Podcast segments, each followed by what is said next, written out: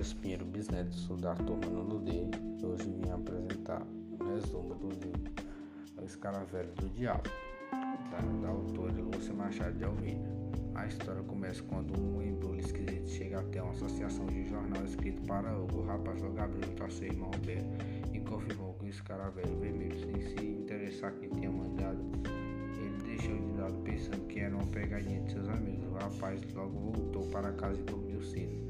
Logo que amanheceu, Hugo é encontrado morto com uma espada cravada em seu peito. Alberto não se consola e ele vai procurar o assassino de seu irmão.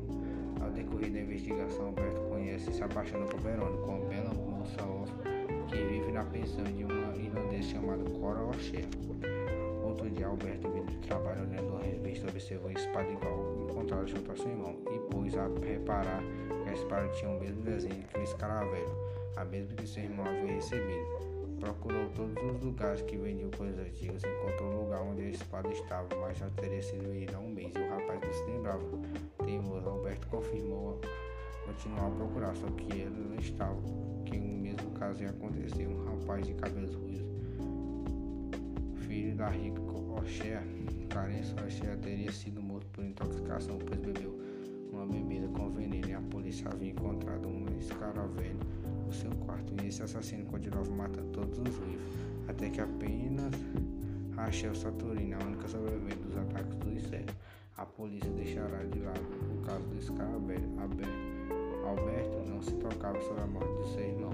A famosa ruiva veio apresentar um show na cidade. Quando Alberto chegou ao show, já era tarde. A famosa se encontrava morta com um fechado no peito. Após um mês, Alberto estava consolado pelo fato do ocorrido com seu irmão.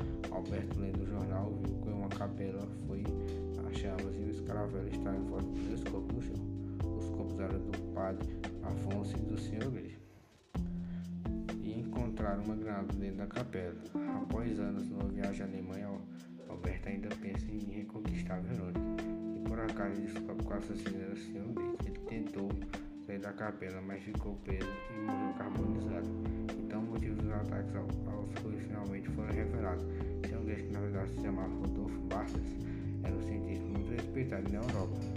Em uma das suas viagens de busca a descoberta do tesouro, acabou encontrando uma espécie rara que denominou Ignocorinos diabólicos.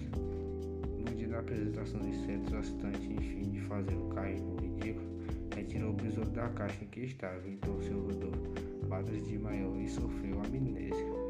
E depois disso ele teve um surto e decidiu começar a atacar o.